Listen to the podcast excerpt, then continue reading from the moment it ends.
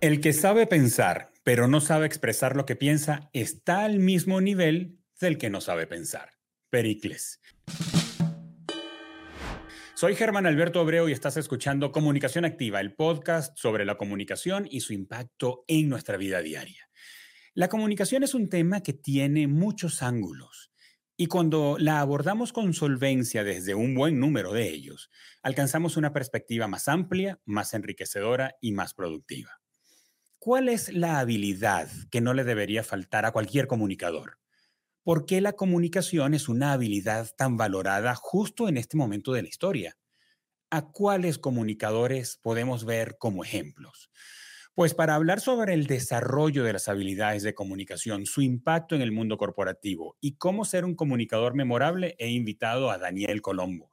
Daniel es facilitador y master coach ejecutivo especializado en alta gerencia, profesionales y equipos. Es mentor y comunicador profesional, conferencista internacional, autor de 32 libros y 11 ebooks.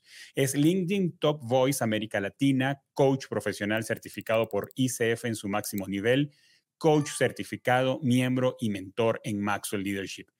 Daniel también es entrenador en habilidades blandas, power skills, comunicación y marca personal. Es formador de oradores corporativos, conferencistas y experto en media training. Es host del podcast Motivación y Liderazgo, que está disponible en todas las plataformas de podcast y escribe para 20 medios de alcance global.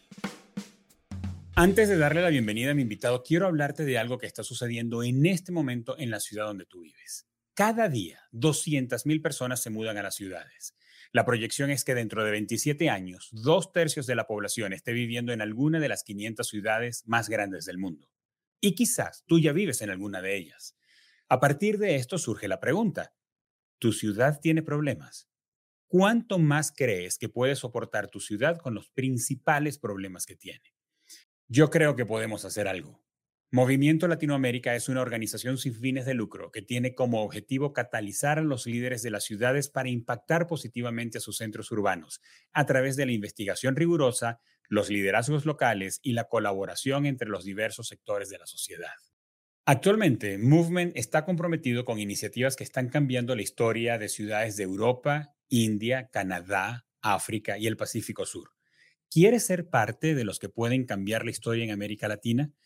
Desde el año 2022, Movimiento América Latina está conectando a líderes de Brasil, Costa Rica, Chile, Guatemala, Haití, Panamá, Puerto Rico, República Dominicana y Venezuela para lograr el florecimiento sostenible en las ciudades de estos países. Si quieres saber más y ser parte de la gran colaboración, entra ahora mismo en www.movimientolatam.org. Ahora sí, Daniel, bienvenido a Comunicación Activa. Muchas gracias, Germán. Qué placer estar aquí compartiendo sobre una pasión que, que también compartimos, que es el tema de la comunicación. Así es, así es. Y pues debo hacerle saber a, nuestra audiencia que conocí a Daniel este año, hace unos tres meses aproximadamente, y en la primera charla que tuvimos, eh, pues nos alargamos. Estábamos en la ciudad de Monterrey y nos tuvieron que llamar para que fuéramos a la comida a la que estábamos invitados porque hubiéramos podido pasar horas allí conversando y justamente de esto, Daniel, de, la comunicación. Generalmente los comunicadores que tienen carrera en la comunicación finalmente terminamos siendo apasionados de esto, ¿cierto? Sí, totalmente. En mi caso lo descubrí a los ocho años. Yo desde los cinco ya jugaba a la radio en, en, el galpón donde mi papá almacenaba sus verduras. Mi papá vendía verduras. Vengo de una familia muy humilde, muy pobre, diríamos de Argentina. Y ahí empecé a jugar a la radio y ya a los ocho conducía mi programa de radio en una emisora que en ese momento eran de AM, amplitud modulada, no existían los streaming o las emisoras de FM como actualmente. Y desde ahí descubrí esta pasión por la comunicación y todo lo que hago está atravesado por la comunicación. Así que para mí está en mi ADN. ¿Y qué es lo que te apasiona de la comunicación? ¿Lo puedes identificar, Daniel, el elemento? Sí, totalmente. Es el poder transformador que tiene la comunicación en cualquiera de sus formas. A mí particularmente me gusta mucho la radio, me gusta el podcast, me gusta mucho más que la televisión, por ejemplo, que también he trabajado en televisión. Eh, y siento que tenemos un poder de influencia muy importante que si es bien utilizado, logramos ser agentes de cambio en un mundo que, al menos desde mi perspectiva, necesita cambiar mucho. Entonces, eso es lo que más me apasiona, el poder transformador de la comunicación. Daniel, pero hoy día hay mucha comunicación por el entretenimiento. No sé mm. si puedo pecar de exagerado diciendo que es lo más. ¿Cómo ves la comunicación desde esa perspectiva? No es un área en la que tú te mueves, tú no te mueves en la comunicación desde el entretenimiento. ¿Cómo lo ves tú hoy día cuando ocurre tanto así? Y, que mm, probablemente está alejado, quizá no, pero podríamos decir rápidamente que está alejado de la comunicación para el cambio, que es lo que a mí me apasiona, la comunicación para la transformación, como lo dices tú. Sí, yo haría tres distinciones acá que me parece que en este momento están un poco mezcladas y por ahí para el público en general y sobre todo también para los especialistas en comunicación que siguen tu podcast, quizá convenga que lo revisemos internamente cada uno.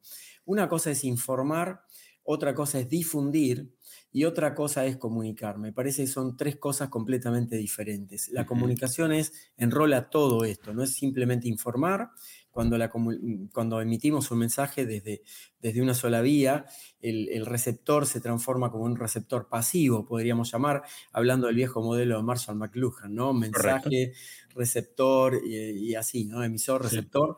Y eh, en, el, en el difundir es cómo hacemos que eso se difunda, pero me parece que el aspecto de la comunicación y sobre todo la conexión que genera la comunicación, como dice mi maestro y mentor John Maxwell, mucha gente comunica pero pocos conectan. Y hay un concepto también nuevo que es en el que yo trabajo, por ejemplo, todo lo que tiene que ver con mi comunicación, que se llama edutainment, que combina lo que es el entretenimiento con la educación, con la formación, con tips, con recursos, con herramientas para que las personas las puedan llevar a la práctica si quieren.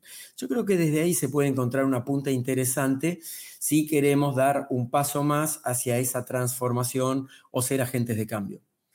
El, ahí en el edutainment, la parte del tainment que viene del entertainment es más con el formato, ¿verdad, Daniel? O sea, es hacer contenidos que finalmente sean atractivos, que a la gente le gusta y lo quiere consumir y se están quedando con algo, no ese mm, formato viejo, diríamos, donde hacíamos, pretendíamos que la gente consumiera el contenido educativo porque sí, porque era porque es educativo per se y eso ya por esa única razón debería interesarte. Y finalmente terminaban bateándole y diciéndole, pues no, finalmente no me lo quiero comer así.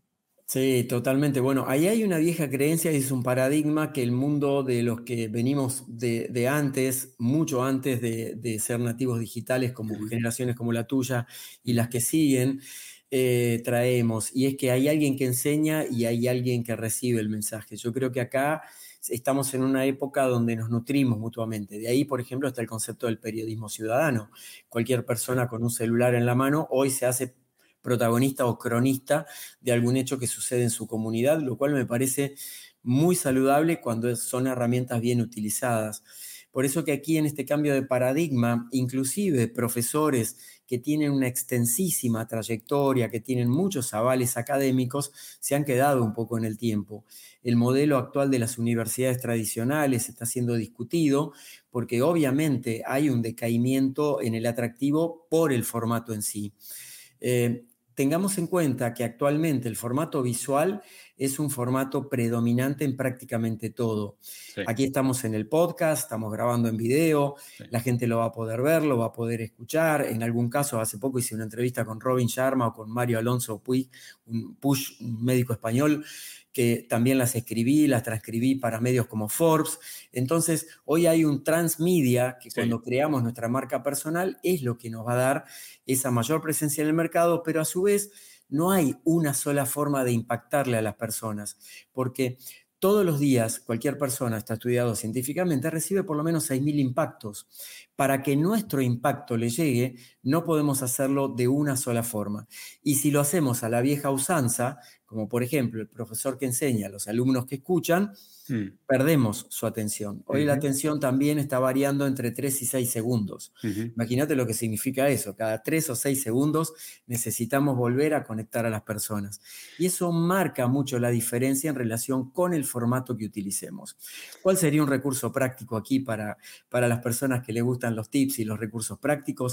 Es integrar los distintos formatos al comunicar un mensaje y diseñar los contenidos en función de esos formatos para que sean recibidos por el público, no quedarnos con un solo formato. De acuerdo, de acuerdo. Ahora, Daniel, hablas de edades, de tiempos, de épocas, y pienso un poco en tu carrera. Eh, comenzaste haciendo radio teniendo ocho años. Yo comencé con la radio también y hemos visto la transformación de los formatos. Hemos visto la transformación, el crecimiento, la, diríamos, la evolución de los canales. Eh, diríamos que o, dirías que la comunicación en su estructura, desde que la practicas, desde que la aplicas, ha cambiado? Sí, por dos motivos. Uno es que las facilidades tecnológicas nos llevan, por ejemplo, que cuando se hacía radio antes, a nosotros no nos veía nadie. Hoy prácticamente el 90% de las radios del mundo se transmiten a su vez por streaming con video. Es decir, que eso es un gran cambio los que estaban en radio ya no están tan naturales como en aquella vieja época de la radio donde podías estar descalzo y nadie te veía. Hoy hay cierta puesta en escena. Lo mismo sucede tradicionalmente en la televisión. La televisión es el medio por excelencia que presenta un recorte de la realidad porque todo está preparado, todo está maquillado, todo está guionado. Entonces eso no es tan auténtico como la gente piensa. Por eso siempre cuando a veces me preguntan, bueno, le tengo que creer a los medios de comunicación siendo un hombre de medios desde tantos años y he trabajado como director de medios, diría, bueno, no creas todo, Siempre hay que mirar el recorte de la realidad que hace cada medio. Y el segundo aspecto diferencial de todo esto, considero que es la interacción de las personas y el poder ciudadano al opinar, al interactuar, al calificarte o al descalificarte, el tema de los haters, el tema de, de plantar opiniones que de pronto la comunidad que te escucha o te ve no está de acuerdo con lo que estás diciendo e inmediatamente entra la cultura de la cancelación, te van a dejar de escuchar, te van a dejar de seguir. Aquí voy a hablar para los comunicadores que a su vez sean creadores de contenido. No te desalientes, porque si te desalienta de eso, te vas a quedar en el camino. Todas las personas que construyen grandes comunidades, como es tu caso, mi caso también, o el caso de muchos colegas que conocemos, lo hacemos pese a las personas que no les gusta lo que hacemos o que presentan oposición a lo que hacemos. Si por cada crítica nos vamos a, poner a, contestarle a cada uno y demás, perdemos mucho tiempo. Entonces, es muy importante entender que esta es una etapa donde cada uno puede tener su opinión. Para mí, a mí me encanta responder todos los comentarios. Tengo un canal de YouTube, por ejemplo, con 225 mil personas hasta este momento suscriptas. Y hay comentarios que podrían sonar muy hirientes, cosa que he trabajado mucho con mi ego y no lo tomo como hiriente y les respondo muy amablemente. Y esa es parte del juego de este momento. Antes El poder está en la gente, ¿no? Sí, y eso pudiera ser una diferencia fundamental, definitivamente, porque antes teníamos más medios de información. El asunto era, un, era monocanal, o sea, nos conectábamos a la televisión, a la radio, a la prensa, y yo recuerdo que antes, eh, no sé si ocurre, sigue ocurriendo hoy día, pero en la prensa, eh, en las primeras páginas había un apartado chiquitito abajo, pegado al borde inferior, que decía, o hablaban algo así como del defensor del lector, donde uno podía mandar una carta diciendo si uno no estaba de acuerdo con aquello, pero imagínate tú, o sea, con la inmediatez que recibías una noticia, o la inmediatez de aquel momento, cuánto tiempo te iba a tomar tú mandar una réplica y que aquello se tomara tanto tiempo. Hoy día la réplica es inmediata y pueden haber excelentes motivaciones y un muy buen ánimo para decir algo como alguien, por ejemplo, que está qué sé yo, cortándole las uñas a su perro y probablemente hay toda una comunidad que defiende que a los perros no se les cortan las uñas y entonces tiene un mundo de comentarios hirientes, malsonantes, haters y, pues para ustedes contar muchas veces hasta con implicaciones legales. Pensando en esto, Daniel, de la comunicación, cuánto ha cambiado con el tiempo y que no sabemos cuánto más va a continuar cambiando. ¿Podrías aislar, hablándolo químicamente, podrías aislar los elementos de la comunicación y conseguir ese, en ese núcleo, ese elemento inmutable que está presente desde que Marshall McLuhan, desde que Harold Laswell hablaron de la comunicación y la teorizaron hasta el día de hoy, eso que no ha cambiado y que todo comunicador debería tomar en cuenta y tener? Sí, considero que ese elemento que podremos aislar en un laboratorio si miráramos la comunicación con lupa sería el mensaje en sí. la calidad del mensaje, la estructura del mensaje, el ADN de ese mensaje, de qué moléculas está compuesto. Porque cuanto más sólido sea ese mensaje, no importa lo que estés comunicando, mejor probabilidad de menos distorsión cuando llegue a oídos de las personas. Por ejemplo, esto es algo que trabajo mucho en media training. Cuando entreno voceros para hablar entre los medios, eh, ante los medios, los periodistas siempre van a preguntar las cosas que generen más polémica, obviamente, o van a preguntar para conseguir un poco de sangre, como decimos habitualmente. Entonces, siempre es importante que en este caso, por ejemplo, el vocero, pero puede ser un comunicador, un mismo periodista preguntando, no pierda la esencia de lo que su mensaje quiere comunicar. Esta es otra parte muy importante para cualquier persona que quiera desarrollar su marca personal o para relacionistas públicos, como yo lo fui con mi empresa durante tantos años, trabajando para marcas, para productos, para personajes célebres donde siempre hay un ADN que tú quieres conservar. Entonces, en esa definición de key messages, de mensajes claves, la definición de em, cuáles son nuestros valores que vamos a seguir sosteniendo pese a las distintas formas de comunicación, plataformas y demás, creo que ese mensaje va a salir lo menos desvirtuado posible.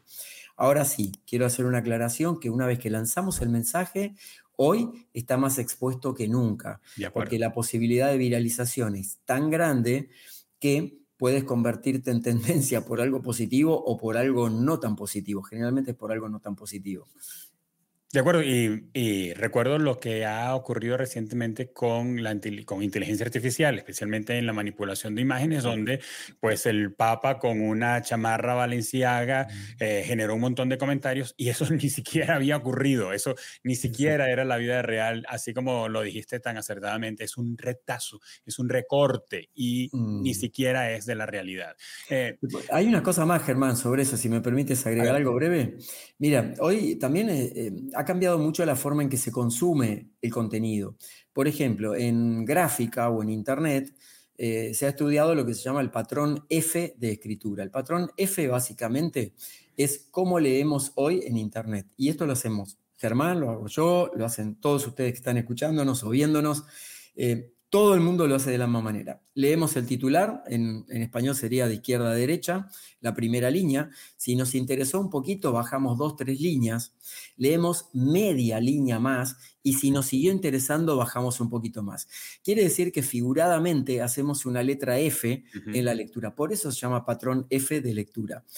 ¿Qué hace esto? Hace que la forma de escritura o la forma de hablar o la forma de comunicar, como lo acabo de hacer recién en esta idea, tiene que estar sintetizada en conceptos muy, muy precisos, muy gancheros. Si lo habláramos en un contexto digital, le llamaríamos conceptos clickbait, digamos que la persona haga clic. Yo no soy tan amigo de lo clickbait, aunque sí lo puedo hacer sin perder el rigor cuando estoy explicando el sustento del título, ¿verdad? Porque algunos ponen un título clickbait y después el contenido es otra cosa. A mí me gusta que pueda ser un título ganchero, pero que lo que diga tenga relación con el título. Claro. Por eso que es muy importante la forma de estructurar la información. Cuando dije recién, lo acabo de hacer, es porque yo expresé una idea del concepto del patrón F, donde por un lado lo estaba señalando con un gesto, lo estaba explicando con palabras y expliqué tres veces un concepto de por qué funciona ese patrón. Por ejemplo, en oratoria, que es una de mis especialidades, entrenamiento de voceros, lo explico así, porque el número tres, incluso esto los muy buenos periodistas, los muy buenos políticos o figuras públicas que entreno lo utilizan, presentan una idea de tres formas diferentes. ¿Por qué de tres formas? Incluso al escribir lo hago. Cuando escribo artículos para los medios, escribo en 20 medios todas las semanas, escribo mostrando ideas de tres formas, porque hay gente que es muy visual, gente que es muy auditiva y gente que es más emocional, kinestésica se le llama, eh, kinestésico con cada kilo, emocional, sentimientos. Entonces, necesito transmitir una sola idea para esos tres sistemas de representación a través de los cuales el público probablemente capte mi mensaje. ¿Cuál es la ventaja de hablar para estos tres sistemas al mismo tiempo? Que por alguno de los tres sistemas le entro y le llego a esa persona. Aunque no tengan la misma ubicación en el texto, o sea, van a estar ubicados en alturas diferentes del texto y le apuntas al patrón F. Exacto, pero por ejemplo, Germán, sabemos que hay un estilo de escritura, por ejemplo, norteamericano.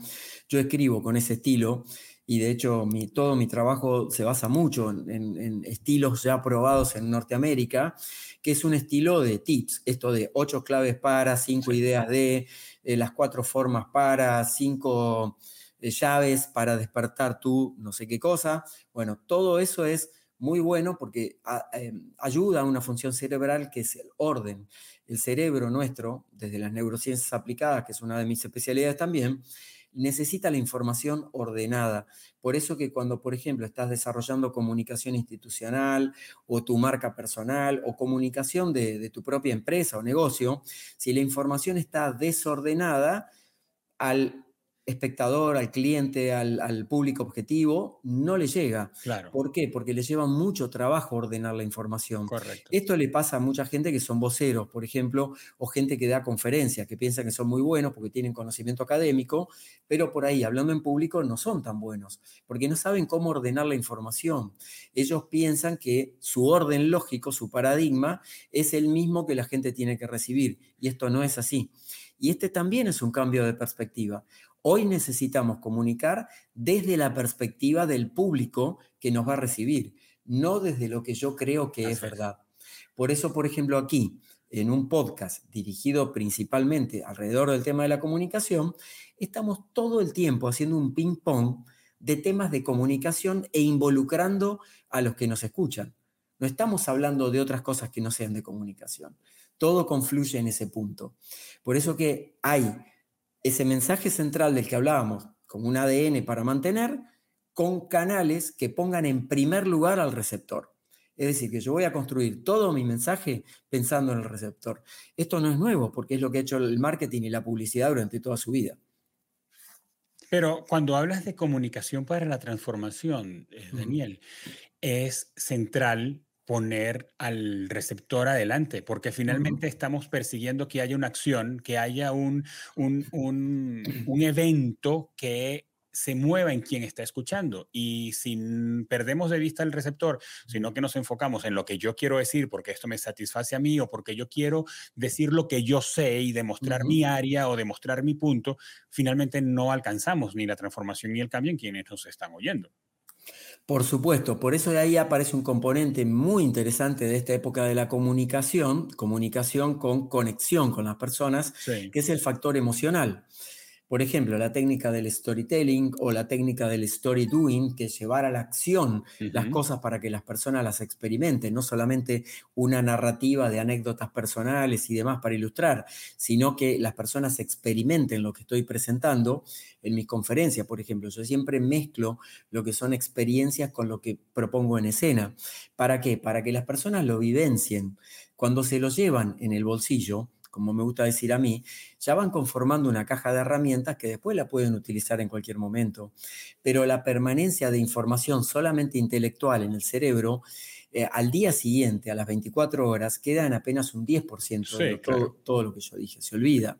Entonces, por eso la conexión con emoción hoy es sumamente importante si queremos impulsar, por ejemplo, transformaciones en una empresa o una marca quiere darse a conocer de una manera más consistente en el público o limpiar de alguna manera alguna imagen que está dañada Hoy eso no se puede hacer sin conexión emocional con las personas.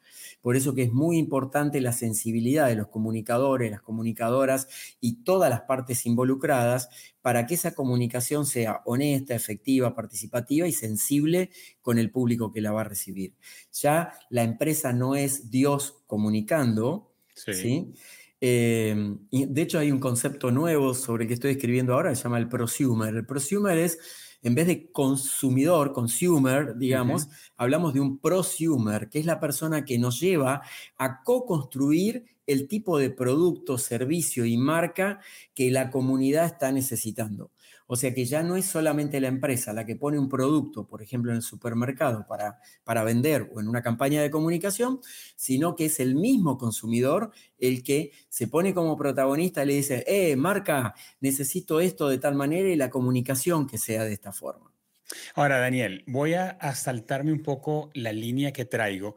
Eh, de la conversación para aterrizar mejor para nuestra audiencia lo que nos has dicho hasta aquí, porque me puede estar quedando como la sensación de que quien nos oye diga, quizá acertadamente, entonces el proceso de la comunicación no es tan sencillo. O pues quien está en un escenario, quien está frente a un micrófono, Germán que está grabando un podcast y eh, Daniel que tiene un podcast y da conferencias, de verdad tienen todas esas cantidad de conceptos y de cosas en mente. Entonces, vamos a como aterrizarlo a un ejemplo práctico, Daniel, de tu de tu vida cotidiana. Por ejemplo, eh, pues has entrevistado a, un montón de gente de alto calibre, ¿verdad? Y yo pienso en un, eh, en un Robin Sharma, por ejemplo, que fue una experiencia reciente. Eh, tienes a una gran personalidad, tú me contaste, tuvimos una conversación y me contaste cómo habías logrado conseguir esa, esa entrevista y pues tu atrevimiento te sale la voracidad periodística y pues te aventaste a un lugar y moviste eh, todo lo que pudiste para poder tener la conversación con él. Y finalmente, pues ocurre. Entonces yo desde tus zapatos pienso, que tengo a un gran personaje, tengo una audiencia, ¿verdad? Que, está comprometida conmigo, me oye, me sigue, pero tengo un gran personaje y yo tengo cosas que quiero platicar con él. Hay cosas que quiero que no termine la conversación sin que hayamos cubierto a ciertos puntos, así como yo vengo contigo a esta conversación y hay puntos que quiero recorrer porque quiero obtener lo mejor de ti. Entonces, ¿cómo armas? todos esos elementos que cada uno jalas a su lado, porque cuando vamos a hacer una entrevista, pues queremos conocer más a la persona, pero también queremos saber más de lo que la persona sabe, no de él como personalidad o de ella, sino de lo que sabe. pero tenemos una audiencia que probablemente no sabe quién es o no le interesa tanto o no lo admira tanto como uno y tenemos un canal etcétera, todos esos elementos del esquema de la comunicación, cada uno con una fuerza de gravedad potente. ¿Cómo Daniel Colombo arma todo eso tomando en cuenta la audiencia, el mensaje, el entrevistador, el tiempo, etcétera? Bueno, lo primero es que la comunicación no es sencilla. La comunicación es un proceso complejo. Entonces no es tan directo como yo digo algo, el otro lo, recibe, no, porque está en el medio el filtro de la interpretación. La comunicación siempre es interpretativa. Entre lo que yo digo y lo que el otro recibe, lo que el otro interpreta, lo que yo reinterpreto y demás, hay un proceso que puede producir muchas distorsiones.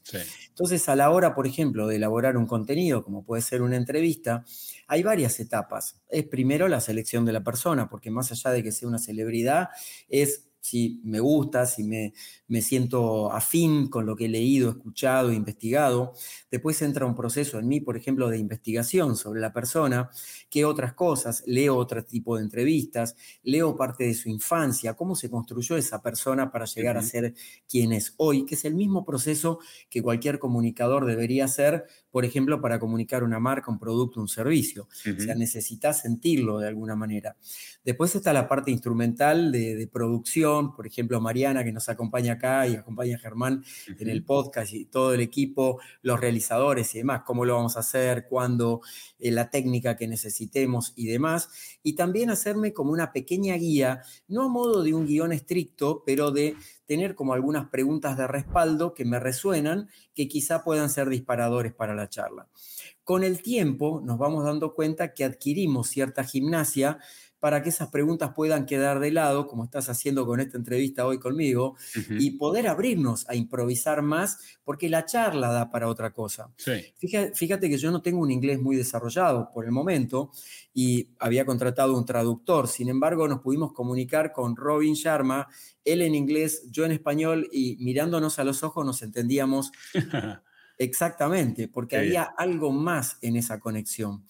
Cuando hay temas eh, con intereses en común, se produce algo que podríamos llamarle, si quisieras, como una vibración, una onda, una conexión en sí, donde no hacen falta tanto las palabras y donde estamos hablando el mismo idioma. Entonces, por ejemplo, en un momento de la charla, ya lo van a ver cuando lo publique, lo invito a Robin Sharma que haga el prólogo de mi próximo libro que estoy escribiendo y él me dice, con mucho gusto Daniel, me va a encantar ver tu libro y, y probablemente pueda escribirte unas palabras para tu libro.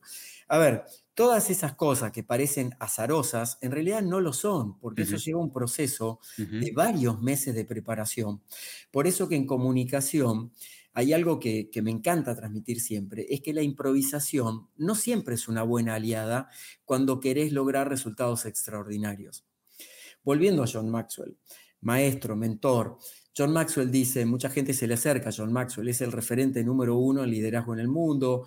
Eh, eh, Robin Sharma me dijo, él y Obama son los dos mejores oradores que yo escuché en toda mi vida. Em, y así muchísimos personajes del mundo. John Maxwell dice que cuando le preguntan, bueno, John, yo quiero ser como tú, bueno, entonces John Maxwell le dice, tienes que hacer todo lo que yo hice. Y es la verdad, porque si no lo practicas continuamente, nunca te va a salir el quedarte pensando, uy, no sé si quiero lanzar mi marca personal, no me animo a exponerme, no, no sé qué voy a comunicar, no tengo temas para decir, o en LinkedIn, por ejemplo, lo conozco mucho porque soy embajador de LinkedIn en América Latina, hace unos días hice un vivo con los ejecutivos de LinkedIn en todas las otras redes, además de LinkedIn, ellos nunca habían salido en otras redes que no sea LinkedIn, y fue muy nutritivo porque ellos no sabían qué decir. Y de hecho me, me, me sugirieron como un montón de cosas, yo le dije, miren, ustedes quédense tranquilos porque esto va a ser coloquial, tranquilo, respetuoso, pero eh, hay que entender el código de las personas de hoy, un código también que hace confluir muchas generaciones. Hoy tenemos hasta la generación alfa, la generación alfa es la más nueva. Son los chicos y chicas que tienen entre 10, 12, 15 años, que están entrando y son nativos digitales reales y puros, y están consumiendo contenido todo el tiempo. Por eso que necesitamos pensar en audiencias amplias, por más que tengamos temas segmentados, como por ejemplo en el podcast en el que estamos hoy, porque no sabemos quién nos está escuchando del otro lado. Entonces es muy importante todo ese prediseño, toda esa preproducción para llegar al resultado final. Y finalmente la práctica, Daniel, termina siendo que cuando vas al, evento, bien sea la entrevista, la oratoria, la conversación, porque a veces la comunicación se trata de una conversación, no tiene que ser nada grabado ni porque va a publicarse, sino porque obtienes un, metas y objetivos en una conversación. Finalmente termina terminas en tu mente armándolo y tomando en cuenta todos los elementos sin ser deliberadamente detallista con cada uno de los elementos, porque como decías ahora del ejemplo de Maxwell, la experiencia te lleva a tener un olfato, tener una, una corazonada que te ayuda a saber si algo está bien o algo le falta un ajuste.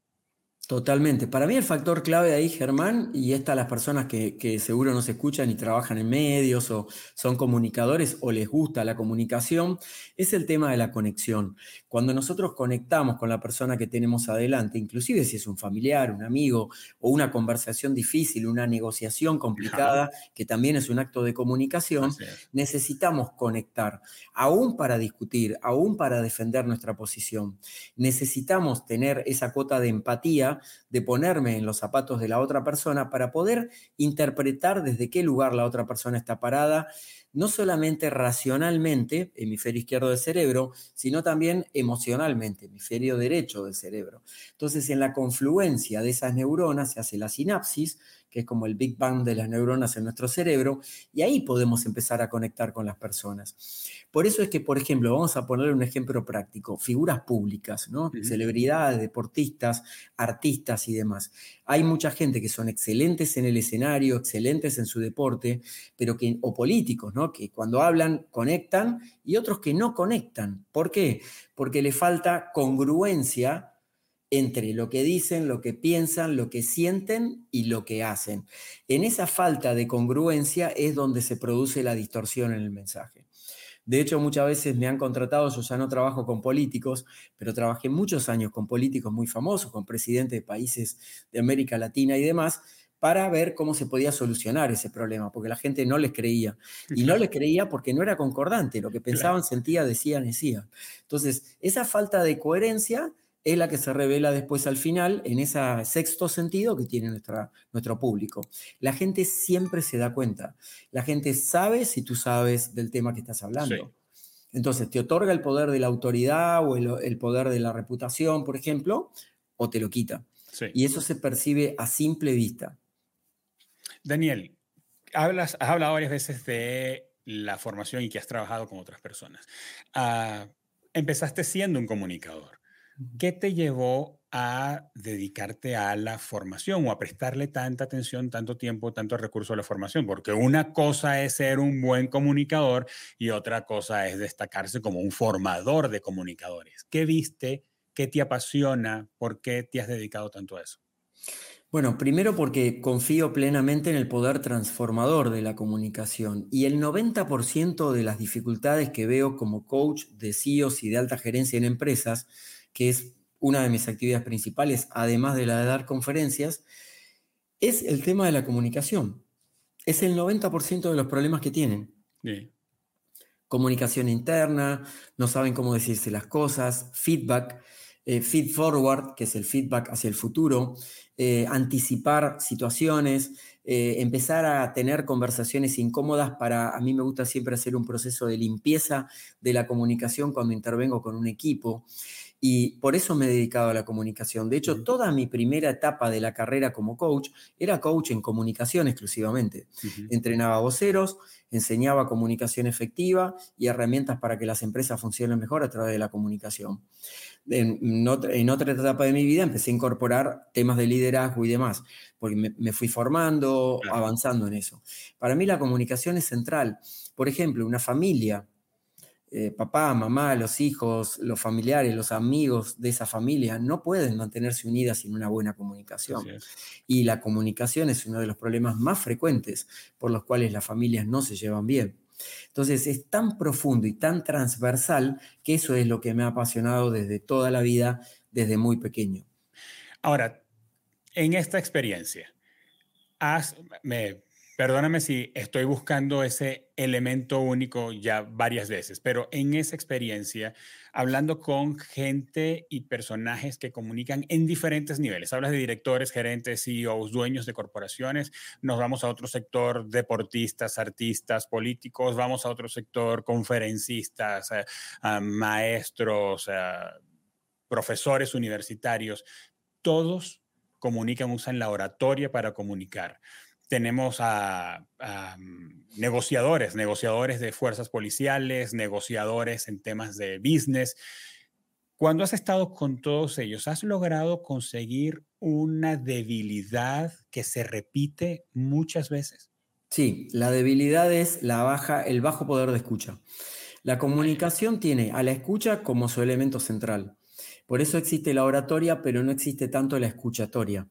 A mí me gusta enseñar mucho escuchatoria, porque en la escuchatoria podemos percibir lo sutil, lo no dicho, el subtítulo que no entendemos, que está por debajo de lo que la persona está diciendo, las redes que están ocultas detrás de lo que la persona expresa.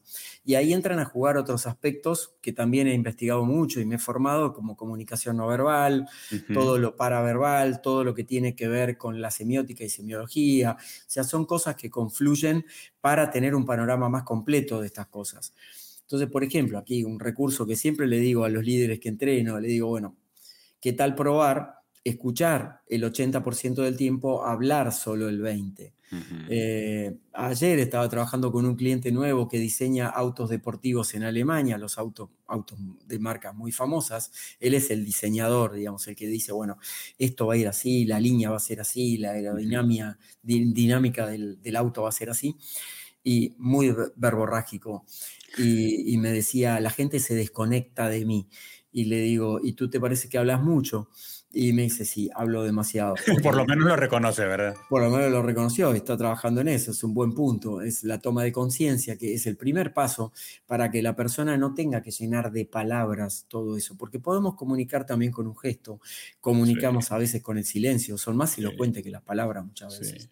Entonces, la escucha elemento central que le falta a la mayoría de las personas. Entonces diríamos que el ingrediente indispensable que no debería faltarle a ningún comunicador es su capacidad para escuchar, su habilidad para escuchar. Sí.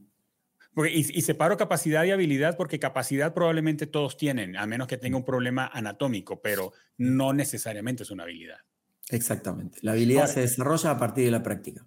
Ahora, Daniel, digamos que en este momento siempre tomando en cuenta que hay personas que nos están escuchando y dicen, ok, ok, pero yo, yo quiero hacer algo. Alguien que nos está escuchando y dice, ok, quiero asumir el compromiso de formarme como un buen comunicador, digamos, speaker o con sus alumnos o en sus clases uno a uno, en su mentoría. Eh, ¿Qué dirías o qué le dirías a esa persona que comience a hacer ahora mismo? Bueno, lo primero es leer mucho. Porque, por ejemplo, un factor decisivo para una buena comunicación es tener un muy buen manejo del lenguaje.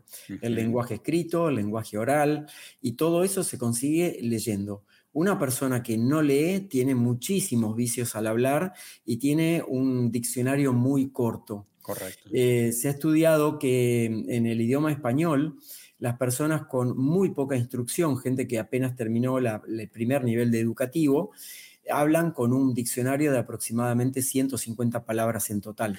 No te creo. Sí, sí. 150 palabras en total. Los que han accedido a un nivel intermedio, en mi país se le llama secundario, ¿sí? como un nivel un poco más avanzado, hablan con 250 palabras. Las personas ya con un grado universitario, sin llegar a una maestría, por ejemplo, pero pueden ser un licenciado y demás, o un doctor, hablan con aproximadamente 500 palabras. Y ya una persona que es un escritor, al estilo García Márquez, ese tipo de personas, utilizan un léxico habitual de más de 800 palabras. Entonces, fíjense la brecha que hay entre el léxico de una persona con poco acceso educativo a una persona con más acceso. Por eso que el tema de la lectura, inclusive lectura de temas que no sean afines con tu actividad, te enriquece el vocabulario, te enriquece el lenguaje y por supuesto se corrigen muchas otras cosas, como por ejemplo las muletillas o se trabaja mucho el pensamiento metafórico, que es otra parte también muy importante de la comunicación. la comunicación no es lineal. O sea que no tengo que andar describiendo paso por paso todo lo que quiero decir, porque uso analogías, uso metáforas, uso construcciones, utilizo el silencio, que en la comunicación no verbal se llama cronémica, para que, es, digamos, el, peso del silencio. Es como lo mismo que el silencio de la música. Recuerden, por ejemplo, la quinta sinfonía de Beethoven, esos acordes iniciales, ¿no? El cha, cha, cha, chan. Silencio. Silencio. Eso le da como una tensión dramática. Lo mismo utilizamos las personas que trabajamos en comunicación en forma profesional. El silencio está en los textos también. Sí. Ahora, pensando en eso que acabas de decir, que me sorprende mucho, especialmente por el número, Daniel, no tiene que ver con la etapa de vida, entonces tener un mayor léxico. Un joven de 15 años puede tener un léxico más rico que una persona de 35 años, porque no tiene que ver con cuánto has vivido, sino con cuánto te has expuesto al conocimiento. Exactamente, y qué tan esponja eres, digamos. O sea, hay personas, chicos muy pequeños, 10 años, 12 años, 8 años, que se nutren de múltiples fuentes de información, porque hoy la accesibilidad está abierta, prácticamente todo el mundo puede acceder y efectivamente tienen un desarrollo, al menos en el plano del conocimiento, mucho más amplio que personas que tal vez sean eruditas en un solo tema. Por eso que ahí aparece un concepto muy interesante de las personas multipotenciales. Personas multipotenciales son aquellas que no solamente tienen conocimiento en un campo, que lo dominan mucho, sino que pueden hacer cosas muy distintas y son excelentes en todos esos campos que son muy diferentes. Y por ejemplo, son muy buenos comunicadores, siendo por un lado un científico, por otro lado un aviador, por otro lado un periodista, por ejemplo, todo confluye en una sola persona. Y eso se nutre con una mayor elevación del interés. Por eso, por ejemplo, para despertar esta cualidad, te diría que un componente básico para cualquier persona que quiera empezar es la curiosidad. Ser curiosos, investigar, averiguar, no conozco una palabra, empiezo a hablar, hablar con gente muy distinta a la nuestra. La mayoría de las personas se rodea con la gente que les resulta más cómodo, pero cuando nos, rodeamos de personas que nos interpelan, que confrontan de alguna manera nuestras opiniones y demás, es ahí donde nos enriquecemos, porque nuestro pensamiento crítico empieza a trabajar realmente de forma muy potente y ahí empezamos a poner en duda incluso lo que pensamos lo cual produce nuevas conexiones neuronales que llevan a más habilidades comunicacionales. Daniel, y regresando al, punto inicial de la lectura, que es eso que debería comenzar a hacer ahora mismo cualquiera que quiera convertirse en un mejor comunicador, además de los beneficios que has dicho, ahora que hablas de curiosidad, la lectura nos permite conocer más mundo, la, la lectura nos permite ver qué está pasando, conocer qué está ocurriendo fuera de nosotros. Aunque se lea novelas, pero estás entendiendo, conociendo el pensamiento de alguien más. Hace, hace unas semanas terminé de ver una miniserie documental de apenas tres episodios que hizo un chileno con, acerca de la vida de, Isabel Allende. Luego tuve la oportunidad de conversar con el director, me quedé hasta los créditos, vi quién era el director y le escribí por Instagram y tuvimos una charla bien productiva.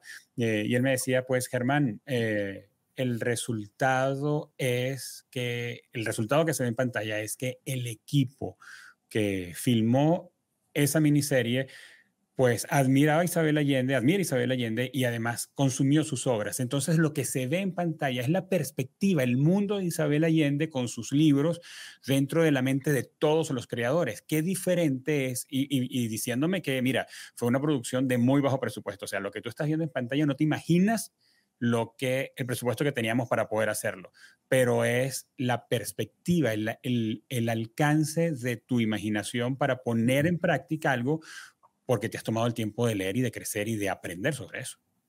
Totalmente. Fíjate qué buen ejemplo, porque muchas personas, por ejemplo, en mi caso tengo 32 libros escritos, he escrito más de 11 ebooks y sigo escribiendo permanentemente, pero muchas personas escriben para sí y se lo guardan. Sí. Bueno, en el acto comunicativo, lo que yo siempre los aliento es que publiquen eso. Hoy pueden hacer un blog, publicar esos artículos, hacer una autopublicación para distribuir la gente conocida.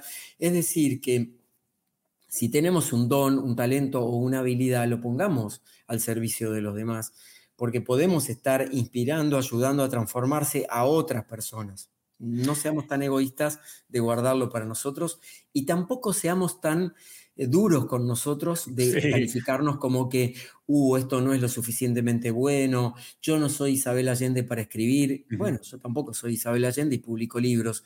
Siempre a alguien vamos a impactar y a alguien vamos a ayudar si esa es nuestra misión y si eso es algo que eh, lo sentimos, ¿verdad? Ahora, hacerlo por obligación tampoco funciona, porque existen, por ejemplo, influencers o figuras públicas que dicen, bueno, yo tengo que escribir un libro porque es parte del negocio, contratan a alguien, les escribe el libro, pero te das cuenta que el libro no esté escrito por, por ellos.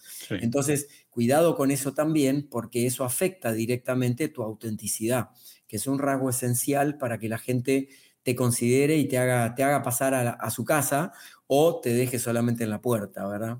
Pues ahí la clave está en la motivación, ¿no? ¿Qué es lo que te motiva a hacerlo? Claro, exacto.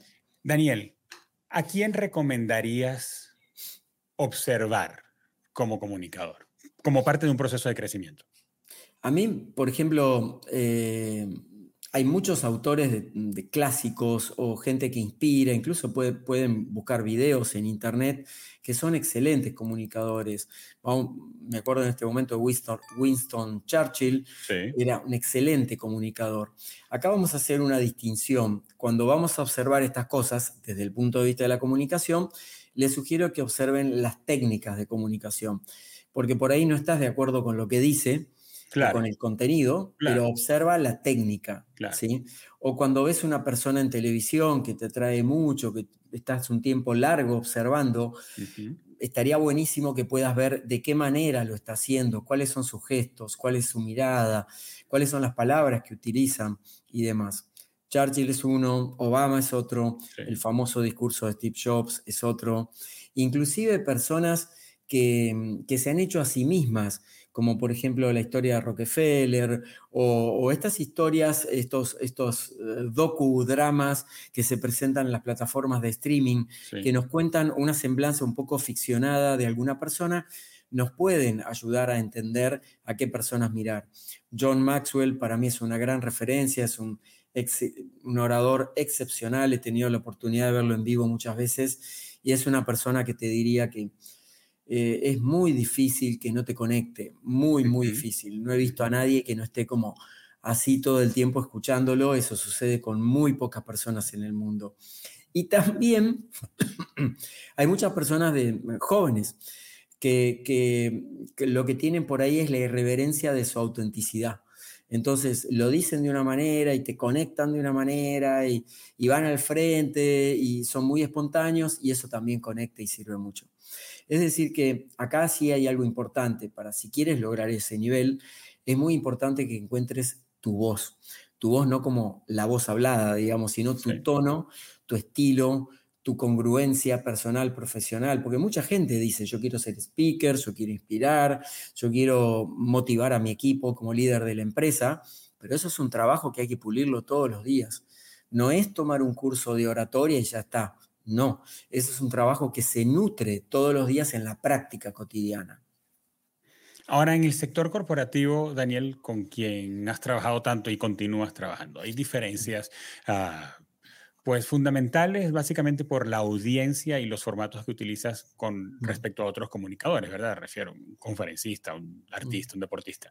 Pero lo corporativo, Daniel, es un área donde veo muchas oportunidades pero veo muchas debilidades. No es popular todavía que se busque de personas en altos mandos, que tenga habilidades de comunicación, siendo una de las habilidades más valoradas hoy día. Y es una de las cosas que quiero hablar contigo, porque es una habilidad tan valorada, me parece que tiene que ver con el momento histórico que estamos viviendo. Pero, ¿cuáles son esas habilidades que debería desarrollar un líder en el ambiente corporativo para comunicarse efectivamente con sus equipos? En primer lugar, entender a la comunicación como una herramienta que es un puente, tanto hacia adentro como hacia afuera de la organización, mucho más allá de los momentos de crisis. En la mayoría del mundo corporativo se entrena en comunicación para afrontar momentos de crisis pero la comunicación es mucho más amplia que eso. Por eso, por ejemplo, en las empresas generalmente el presupuesto más bajo está en comunicación. Mm. Hay un presupuesto muy grande para publicidad, hay un presupuesto más generoso para marketing, todo orientado a ventas, pero lo que es, por ejemplo, comunicación institucional, comunicación interna, entrenamientos en comunicación, tiene un presupuesto muy pequeñito. Y eso es porque todavía los comunicadores no hemos sabido explicar esto tan cabalmente en las organizaciones para que la comunicación tome una relevancia muy importante. La pandemia reciente del COVID ha permitido, sí, que se entienda la comunicación como un actor central de lo que nos pasa. Los, eh, en el mundo corporativo es muy común observar de que se preparen a voceros para afrontar a los medios de prensa, pero no se los prepara para dialogar con, por ejemplo, los colaboradores y colaboradoras. Y también es necesario tener esos diálogos. Entonces, cosas que pueden ayudar a prepararte dentro del mundo corporativo, incluso si ya estás trabajando como líder en una empresa. Primero, practicar herramientas de comunicación en cualquier reunión que tengas, con una persona o más personas, con tu equipo, con un cliente, con el público interno, público externo, cualquier situación. Vas a una feria, una exposición, a representar a tu empresa, practica herramientas de comunicación. Postúlate para, por ejemplo, dar una charla en una universidad presenta un caso, prepara un tema y preséntalo en nombre de tu empresa. Son todas oportunidades que están todos los días presentes y te van a ir dando la destreza comunicacional que te puedo asegurar que después la vas a aplicar con tu señora, con tus hijos, con tus amigos en el ámbito personal, porque es una eh, habilidad transversal para todo el mundo. De ahí que sea tan importante, como vos decías, Germán, en este tiempo. Está considerada dentro de las cinco habilidades principales de este tiempo para cualquier puesto laboral. Imaginemos un operario que está trabajando en una empresa, aparentemente hace un trabajo mecánico o quizás semiautomatizado, pero ese operario algún día va a tener que presentar un informe ante su líder y, va a tener que tener que expresarse o va a tener que presentar su punto de vista. Esa es ese es un acto de comunicación, por ejemplo. O cuando estamos en una reunión de equipo donde se nos pide la opinión sobre algo, ese es un acto de comunicación. Por eso que es muy importante empezar a entrenarnos desde lo cotidiano. ¿Sí? Desde lo cotidiano. Una forma fácil de empezar a entrenarnos también en esto es empezar a saber hacer buenas preguntas. En vez de entender que tenemos que ser respondedores seriales de todo lo que hay y solucionadores de todo lo que se nos presenta, empezar a indagar, empezar a preguntar más. ¿Sí? ¿Por qué me haces esta pregunta a mí? ¿Qué te gustaría que yo te apoye? ¿De qué forma lo puedo hacer? ¿Cómo te imaginas un resultado exitoso de la respuesta que yo te dé? Todo esto te va a dar un perfil más profundo para poder llegar a la raíz de una comunicación más plantada hacia las raíces. Lo demás, si no, que es lo que hace la mayoría del mundo corporativo actual, es hacer snorkel sobre la comunicación miran simplemente metiendo un poquito la cabeza, pero no van al fondo. Y aquí voy a decir algo que por ahí es un poco inconveniente para periodistas, comunicadores, relacionistas públicos, personas de marketing que comunican. Se hace mucha comunicación tipo snorkel, no se sumergen realmente. Conozco muy pocos relacionistas públicos que trabajan en empresas que están verdaderamente identificados con los productos, con las marcas.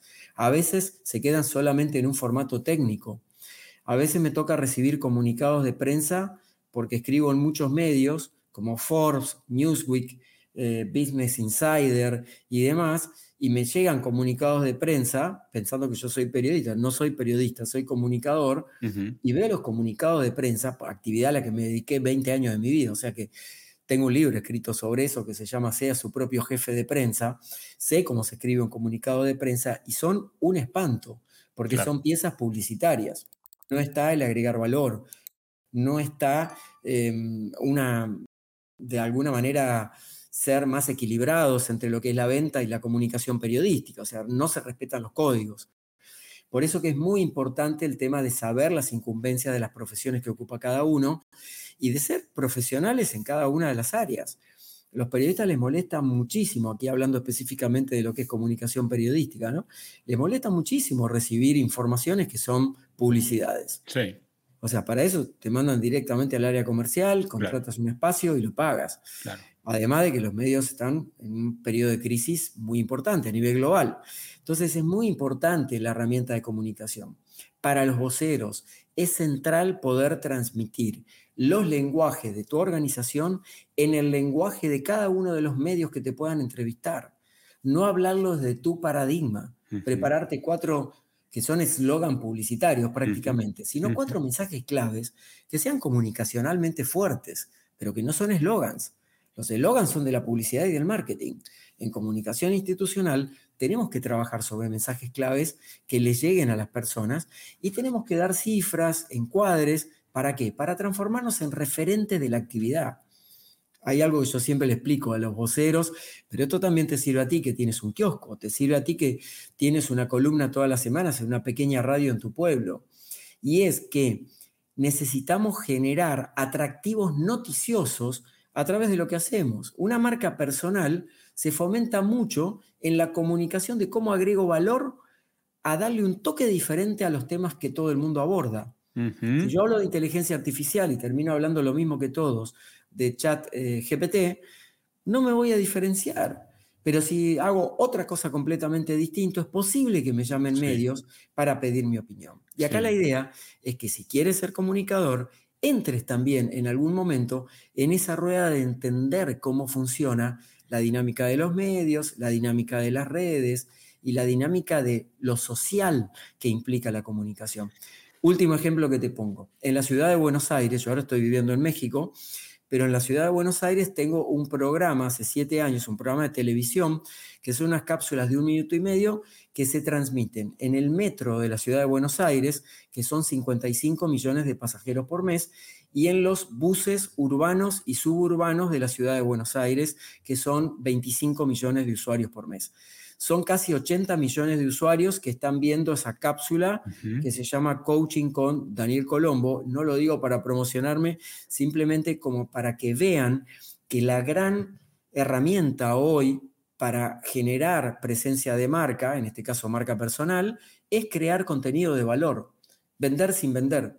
Yo no vendo nada ahí. Lo único que aparece al final es mi página web y mi nombre, por supuesto, pero doy contenido de valor gratis todo el tiempo.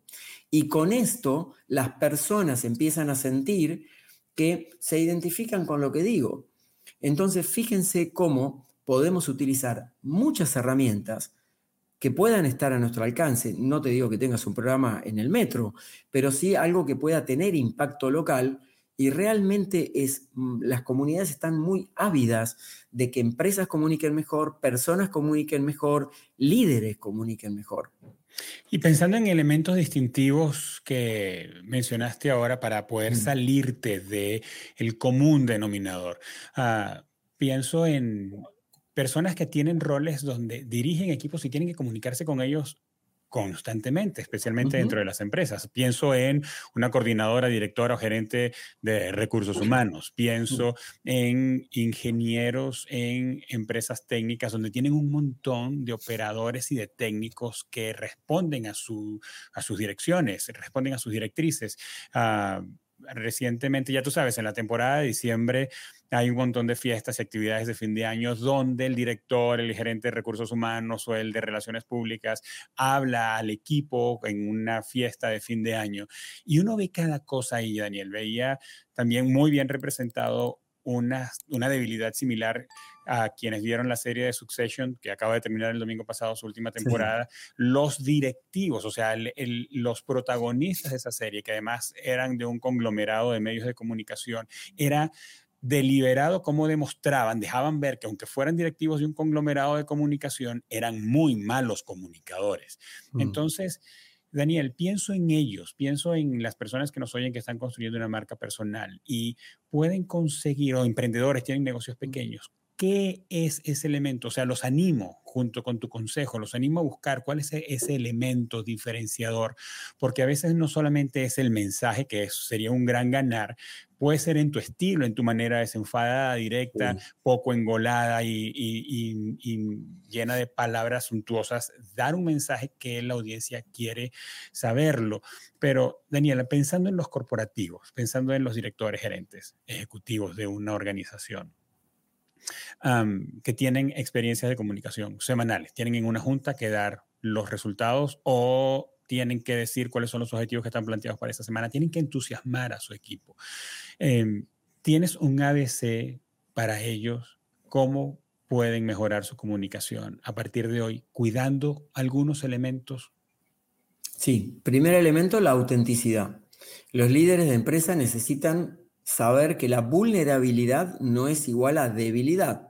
Entonces, mostrándose auténticos, mostrándose, por ejemplo, diciendo no sé, mostrándose quiero tu ayuda, yo estoy aquí y demás, van a poder lograr esa autenticidad que las personas quieren reconocer. Bajarse del rol del jefe, del dueño y ponerse a la altura de su gente y ser vulnerables. Exactamente, ponerse a la altura de las personas y o por ejemplo en momento de crisis incluso, ¿no? Decir, miren, la verdad es que no tengo todas las respuestas, eh, me encantaría tenerlas, no las tengo y quiero que construyamos esas respuestas juntos. ¿Quién viene conmigo? Para poder sostener esta empresa o para celebrar los logros que hemos tenido o que no hemos tenido en este año. Eh, conozco muchos líderes trabajando, de hecho mi forma de entrenamiento es esa, que es la sensibilización con el equipo. Esta brecha que hay de mucha distancia, de mucha verticalidad, estamos pasando a una etapa de equipos más horizontales, más colaborativos, donde eh, los líderes están dentro de los equipos, donde trabajan en forma de células ágiles, el líder no tiene que estar encabezando cada equipo, los equipos se autorregulan y bueno, hay empresas que lo adoptan, empresas que por supuesto tienen un estilo más tradicional y todavía no. La autenticidad, primer aspecto. Segundo aspecto que dijo Germán, que me pareció interesante, es el tema de que no te construyas un personaje, porque la gente enseguida se da cuenta de cuando estás actuando un personaje. Es preferible que tú, mira, voy a poner un ejemplo concreto. Tengo una clienta que es una CEO de una empresa que en Argentina tiene 14.000 colaboradores. Una empresa multinacional, 14.000 colaboradores. Ella es una mujer de unos 42, 43 años, lleva 20 años o 25 años en esa misma compañía y ahora es la CEO de la empresa. Sucede a un CEO muy fuerte a nivel corporativo, pero también a nivel político, con mucha exposición mediática, y era todo un desafío que ella, mujer, no por el género en sí, pero eh, después de 25 años de estar en la compañía, se ascienda a ese puesto de CEO de la compañía. Y una de las cosas que la alenté siempre es a que sea ella misma. Entonces, por ejemplo, el otro día había ido a un encuentro muy importante, un foro empresarial, excelentemente vestida, excelentemente preparada con sus eh, zapatillas, ¿sí? un calzado deportivo, digamos, elegante, pero urbano. Y, todo el mundo de los otros CEOs que estaban, que eran todos varones, eh, le decían, uy, viniste en zapatillas, me hubiera gustado venir con mi calzado deportivo y demás.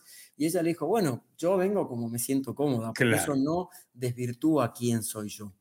Y eso es algo que habla del empoderamiento que tiene esa mujer. Sí, de su seguridad personal. les invito a hacer. Por supuesto, hay que respetar los códigos, las etiquetas y demás. Hay que, hay que ser sensibles con eso. Pero la autenticidad es algo muy bien percibido hoy por parte de los líderes, además de la cercanía. Y el tercer aspecto es más de forma. Muchos mensajes, por ejemplo, en un discurso de fin de año o escribiendo un mail donde quiero poner 10 cosas juntas, se pierden. Entonces hay que elegir muy bien y priorizar qué mensajes, en qué lenguaje, cómo los sintetizo, cómo los hago lo, suficientemente potentes para que sean cortos, recordables, memorables, que no es lo mismo que recordables, porque memorables significa que van a perdurar más en el tiempo, sobre todo en el corazón y en el alma de las personas.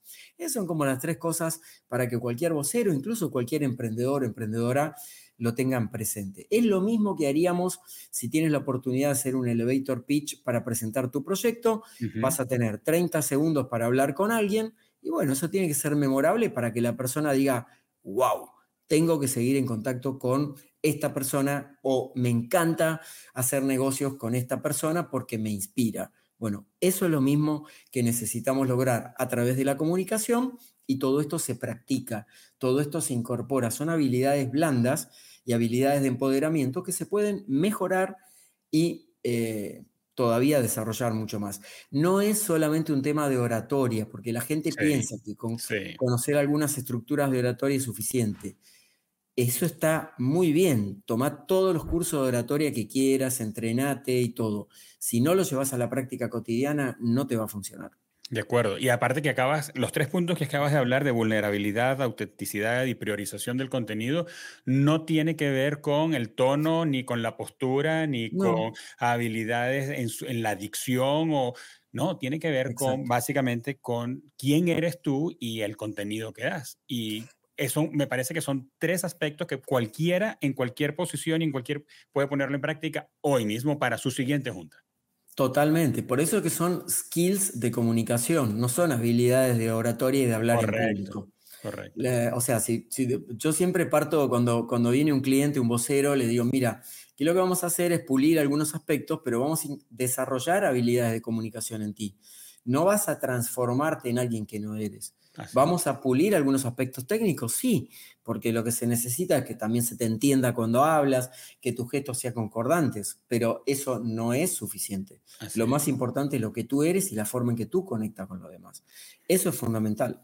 Por eso hay gente que no teniendo tanta habilidad para hablar en público conecta tanto. Conecta también. Correctamente. Messi, por ejemplo. Si vos lo veías a Lionel Messi, es la persona más parca para hablar. Yo lo he conocido que podrías conocer. Él se ha desarrollado mucho a través de su carrera, todas las situaciones, pero no es un gran orador. Sin embargo, tiene una influencia muy grande más allá del renombre mundial que tiene. Y es que estas tres cosas de las que acabas de hablar, que las recuerdo, vulnerabilidad, autenticidad y priorización del contenido, Daniel, va más allá de la personalidad, porque podría estar escuchándonos alguien que dice, bueno, ya va, pero yo soy tímido, o yo soy una persona introvertida, eh, no soy un people person, pero, es, pero si, te está, si te está tocando conversar, juntarte, reunirte, comunicarte con tu equipo, pues estas tres cosas pueden ayudarte y darte dirección para que tengas un mensaje que enganche, que guste, que sea eh, atractivo desde que comienza hasta que termina, independientemente de que tu manera de comunicar sea de un pace lento, eh, seas una persona introvertida, pues en fin, ¿no? Daniel. Totalmente. Por eso que, les diría ahí que no te preocupes tanto por lo que van a decir los otros o cómo te puedan percibir, pero sí enfócate mucho en ser auténtico y de corazón con lo que vas a decir. De acuerdo. Con eso te diría que tienes el 50% del camino ganado. Daniel, dos cosas antes de cerrar esta conversación. Primero, háblanos del podcast Motivación y Liderazgo. Bueno, Motivación y Liderazgo empezó hace ocho años es un podcast con Spotify, con todas las grandes plataformas. Tiene una productora que se llama WeTalker, que ellos tienen un eslogan que a mí me encanta, que dice, te hablamos al oído. Y fíjense que la revalorización del sonido es tan importante en este tiempo de tanto estímulo externo, que, por ejemplo, cuando una persona está trotando, haciendo ejercicio o está en su casa escuchándonos con auriculares, ese te hablamos al oído cobra mucho valor. Sí, claro. Porque definitivamente, bueno, de hecho, por ejemplo, está, está estudiado científicamente que los recuerdos se rememoran en primera instancia en el cerebro en una parte muy específica a partir de, lo que escuchamos. Por eso es que la música evoca recuerdos, las palabras o frases evocan recuerdos aún en pacientes, por ejemplo, con enfermedades como el Alzheimer. Y cuando me lo propusieron, yo no sabía ni decir la palabra podcast realmente en ese momento. Eh, había como, no sé, 15 denominaciones distintas de eso. Y, digo, bueno, ¿quién va a escuchar esto? Pero para mí era un reto importante porque era de alguna manera volver al aroma de radio. El aroma de radio le llamo yo al perfume que hay en los estudios de radio y demás, que siempre hay una mezcla de olor a humedad, con olor humano, con un montón de cosas. Germán lo debes reconocer muy bien. Eh, y que cuando abrís esa puerta del estudio se, se siente todo ese perfume. y a mí me apasionó tremendamente. Todo actualmente es un podcast muy escuchado en Spotify. El año pasado, a fin de año, me envió Spotify unas estadísticas y me comentaba que salió en el 1% de los más escuchados en todo el mundo, entre todos los idiomas, de los podcasts más escuchados en, Spotify, y en el 5% con más cantidad de suscriptores en todo el mundo. A mí me sorprendió muchísimo porque en el podcast no tenés tanta estadística como para poder evaluar. Me llamó muchísimo la atención. Y a veces estoy solo o a veces en entrevistas con personas que a veces son notables, a veces no son personas súper conocidas, pero me parece que tienen algo interesante para, para poder compartir y ahí los invito a estar en ese espacio. De acuerdo. Y, así que básicamente es eso. Está en Spotify y en todas las plataformas. Se llama Liderazgo y Motivación. A, todo lo que, a todos los que nos escuchan también los invito a, pasar por allí. He escuchado a Daniel y he estado bastante cerca con episodios que ha grabado, así que los invito y además va a estar en la descripción de este episodio el enlace para que vayan directo al podcast Motivación y Liderazgo. Daniel, última. Haciendo como un overview de lo que hemos hablado hoy, ¿qué libros que tú has escrito le recomendarías a nuestros oyentes para que profundicen en los temas que hemos tocado? Bueno, hay uno que a mí particularmente me gusta mucho, eh, que se llama Amate más, vive mejor. Es un libro que si lo tuviera que definir, lo podríamos ver como un libro de autoayuda, pero yo diría que es un libro sobre la autenticidad, de cómo lograr ser transparentes y, vivir una vida con mayor libertad y siendo más auténticos. Además hablo de comunicación interpersonal, está dividido como por capítulos, entonces ese libro los puede orientar mucho.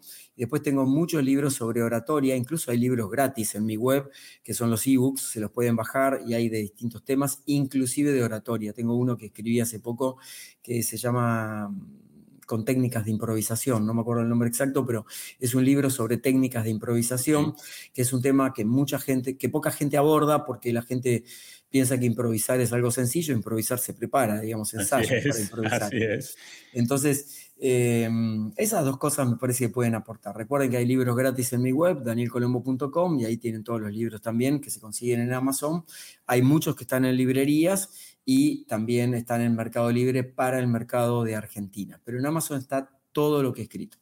Muy bien. Daniel, ¿quién eres y lo que haces engrandece la comunicación y te agradezco mucho por tu tiempo y tu generosidad para compartir tu conocimiento con nosotros.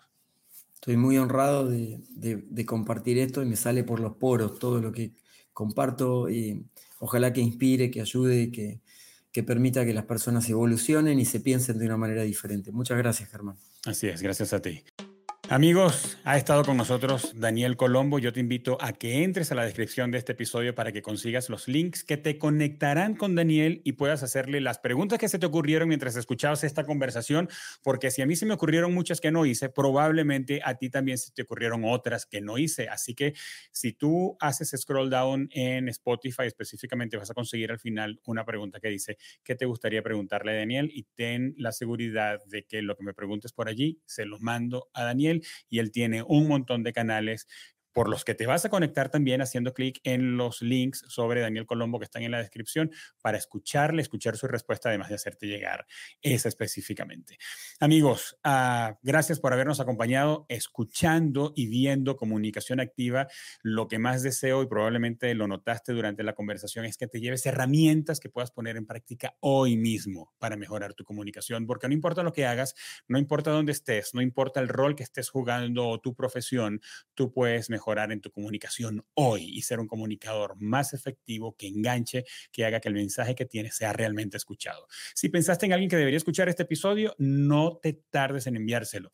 Y sabes que es muy bonito cuando tú mandas un episodio y le dices a alguien, oye, a ti que te gusta la comunicación o a ti que te estás formando o tú que estás dirigiendo un equipo, escuché este episodio y pensé en ti. Aprovecha esta oportunidad para decirle a alguien, me acordé de ti, escucha esta conversación con Daniel Colón en cualquiera de las plataformas de audio o en YouTube. Está allí el botón para compartir.